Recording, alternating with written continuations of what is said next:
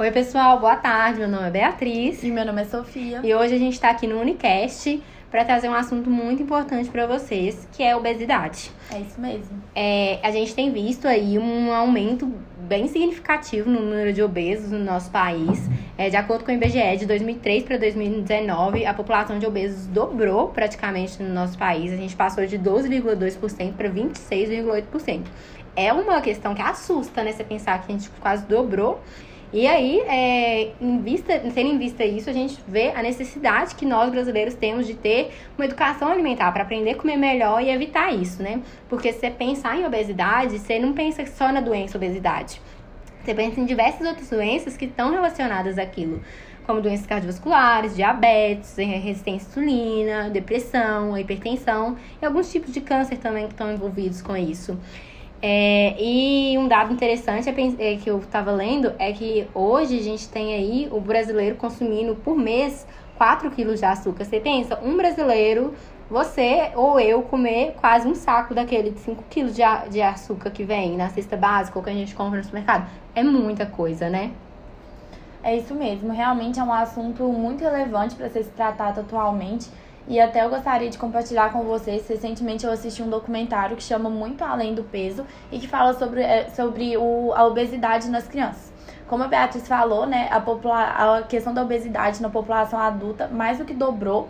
E nas crianças, esse documentário mostra que 33,5% das crianças são, são, são obesas ou possuem sobrepeso. Se a gente parar para pensar, é um número muito alto, né, se tratando de idades tão jovens. E às vezes a gente nem pensa, quando a gente vê uma criança obesa ou sobrepeso, a gente não para para pensar nas consequências ao longo prazo, que são como a Beatriz até já começou a comentar, como doenças cardiovasculares, e a gente também tem repercussão na, de como essa pessoa vai levar a vida, que vai ser uma pessoa com queixa de cansaço, dificuldade de locomoção, hipertensão, dislipidemia, dentre várias outras consequências. E esse documentário também foi muito interessante, que ele mostrou um dado que me impactou muito, que é o fato de 56% dos bebês já, já tomarem refrigerante frequentemente antes mesmo do primeiro ano de vida. Isso é muito assustador, porque uma criança nessa idade, ela não deveria nem ter acesso a açúcar. É, não, você parar pra pensar, né? Um bebê, tipo, tomando refrigerante na mamadeira, velho. Isso não, não existe. Isso não deveria, não deveria existir, né? Mas uhum. existe. Eu já vi esse documentário também, Muito Além do Peso, e ele me choca bastante, porque você vê, assim, crianças de 8 anos que não conseguem correr na educação física, não conseguem fazer nada. E aquela necessidade. Eu lembro que, assim, no início do documentário eu vi um menino que queria comer batata e ele esperneava. E, tipo assim, a mãe punha arroz, feijão e ele queria comer batata, aquelas, tipo, batata, tipo, pacote, uhum. né? E assim, é assustador. E fazendo um paralelo até com esse documentário, tem um outro documentário que eu já vi que chama Feed Up, que é um documentário que fala da alimentação de crianças nas escolas americanas. E assim, é, é hambúrguer, é batata frita, é pizza, é refrigerante. E quando eles tentam por uma coisa saudável, é um saudável bem mascarado, que não é saudável. E, e assim, um consumo muito alto de açúcar. E eu lembro que nesse, nesse feed up que eu assisti, é, tinha um, um, um, uma das crianças que me chocou muito, que foi um menino, acho que de 14 anos, se eu não me engano, eu não lembro direito, mas é por volta dessa idade que ele ia ter que fazer bariátrica. Você pensa, você 14 anos você tem que fazer é uma bariátrica? É assustador, né?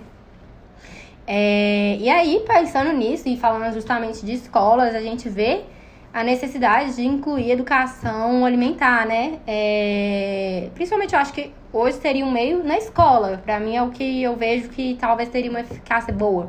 Porque se a criança aprende na escola que o que é bom de comer, o que faz bem para a saúde, ela chega em casa e reproduz.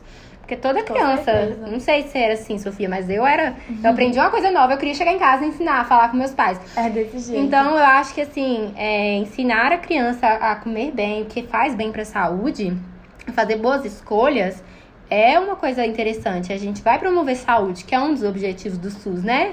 Essa promoção e prevenção em saúde.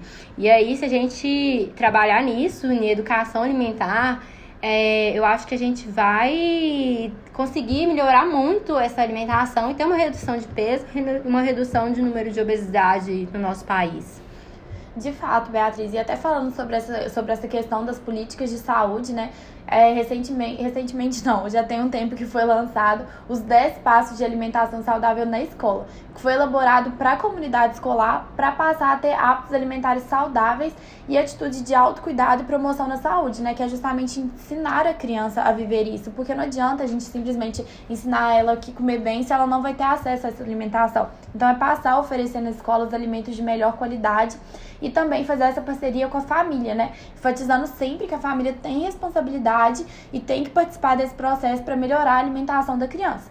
E é, é, por isso, né, tem que, a gente tem que saber que a criança ela tem que ter uma alimentação escolar, ela tem que ter uma alimentação boa, não só na escola, assim como também não só em casa, mas em todos os lugares que ela frequenta. Sim, porque também não adianta, né, Sofia, a escola oferecer uma alimentação saudável e a criança chegar em casa e ficar comendo hambúrguer, batata frita, biscoito recheado, essas coisas. Com porque certeza. o tanto de açúcar que tem nesses negócios e elas não imaginam, porque não é passado, sabe? Eu acho que assim, essa é a questão de ensinar a ler rótulos, principalmente, é muito importante para eles saberem uhum, o que eles estão comendo. Faz parte. Porque eu acho que muitas vezes as pessoas nem sabem o que elas estão comendo. É, e voltando a esse assunto da escola, que você estava falando desses 10 passos da alimentação saudável na escola, existe uma regulamentação sobre a oferta de alimentos saudáveis na escola. É, então, as cantinas, elas são regulamentadas e elas devem oferecer esses alimentos saudáveis. É, e a gente vê que às vezes nem sempre isso acontece, né? Não é tão frequente, mas que de fato é importante ter essa regulamentação. E quando a gente pensa também na necessidade da redução de obesidade no Brasil, a gente tem que ter uma abordagem ampla que envolve todos os aspectos. Para isso também surgiu o desenvolvimento sustentável, né? Que dentre várias outras diretrizes, a gente vai destacar algumas, que é a fome zero e agricultura saudável, saúde, bem-estar e educação de qualidade. Então, falando sobre a fome zero e agricultura sustentável, é importante destacar que antes a gente tinha uma preocupação em relação à desnutrição pela falta de acesso à alimentação, mas que hoje em dia as pessoas não sabem, né? Muitas vezes não sabem, é que a pessoa obesa ela também é desnutrida, não necessariamente porque a pessoa tá comendo em excesso que ela não será desnutrida, né? Até porque esses alimentos normalmente que os obesos consomem é, não são alimentos ricos em nutrientes saudáveis e que fazem bem para a saúde. Então, essa, relação, essa associação entre desnutrição e pessoa magra nem sempre ela é, é, verdadeira. E é uma estigma que a gente tem, que era bem antigamente era assim, e eu acho que muita gente ainda traz, que o gordinho é o saudável. A gente tem aquela imagem da criança cheinha, uhum. saudável, e a criança magrinha, a criança desnutrida, a criança que, que não, não tá, tá saudável. bem, por é, exemplo, isso nem sempre é Exatamente, verdade, as né? pessoas têm a mania, principalmente em criança, de associar uhum. gordura fofinho à saúde. Isso, com certeza. O outro objetivo, né, que a gente estava falando é a questão da saúde e bem-estar. E uma das maneiras de promover esse bem-estar é o exercício físico, que é muito importante em todas as idades, mas estimular isso desde a infância é extremamente importante, porque também é uma, é uma questão que se a criança aprende na infância, ela vai levar para a vida toda. Uhum. E, e muitas vezes, né, o que a gente vê nos consultórios, quando a gente está atendendo, queixas da mãe, ou até a gente vê na nossa frente, às vezes durante o atendimento a criança tá lá mexendo no celular durante o atendimento inteiro. Hoje em dia é muito comum que as crianças elas deixem de brincar na rua, deixem de correr, deixem de jogar uma bola para ficar mexendo no celular, para assistir televisão. E isso também, o tempo de tela é extremamente relacionado, né? Tem uma relação íntima com a questão da obesidade. Não, sim, assim, é, hoje a gente não vê mais criança brincando. educação física, né, que era algo assim. Eu acho que tem, tem escolas que hoje a educação física é teórica, não existe isso, uhum. gente. Educação física tem que ser eu acho que assim, deveriam até aumentar um pouco a carga horária da educação física, porque é uma forma de estimular a criança a praticar uma atividade. Ensinar ela a praticar uma atividade. Isso, e com certeza. E a criança que ela tem acesso muito cedo à tela, né? Ela realmente passa a achar, a, achar aquilo muito interessante e quando ela vai ter a opção de escolher, né, de ir pra rua, correr, suar, às vezes ela não vai preferir isso, ela vai querer ficar em casa, mexendo no celular dela tudo mais.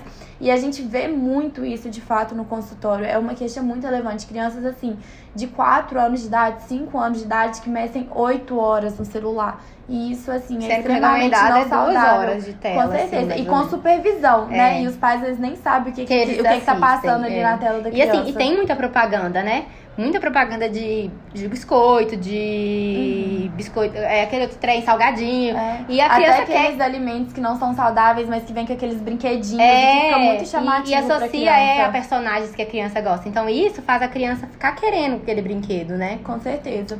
Então, gente, esse foi o podcast nosso. A gente resolveu trazer um pouco sobre esse assunto que é a obesidade. Lógico que tem muito mais coisa para falar, mas a gente quis trazer esse, esse corte para vocês. Eu espero que vocês gostem e nos acompanhem nas redes, viu? Beijo. Muito obrigada, até a próxima.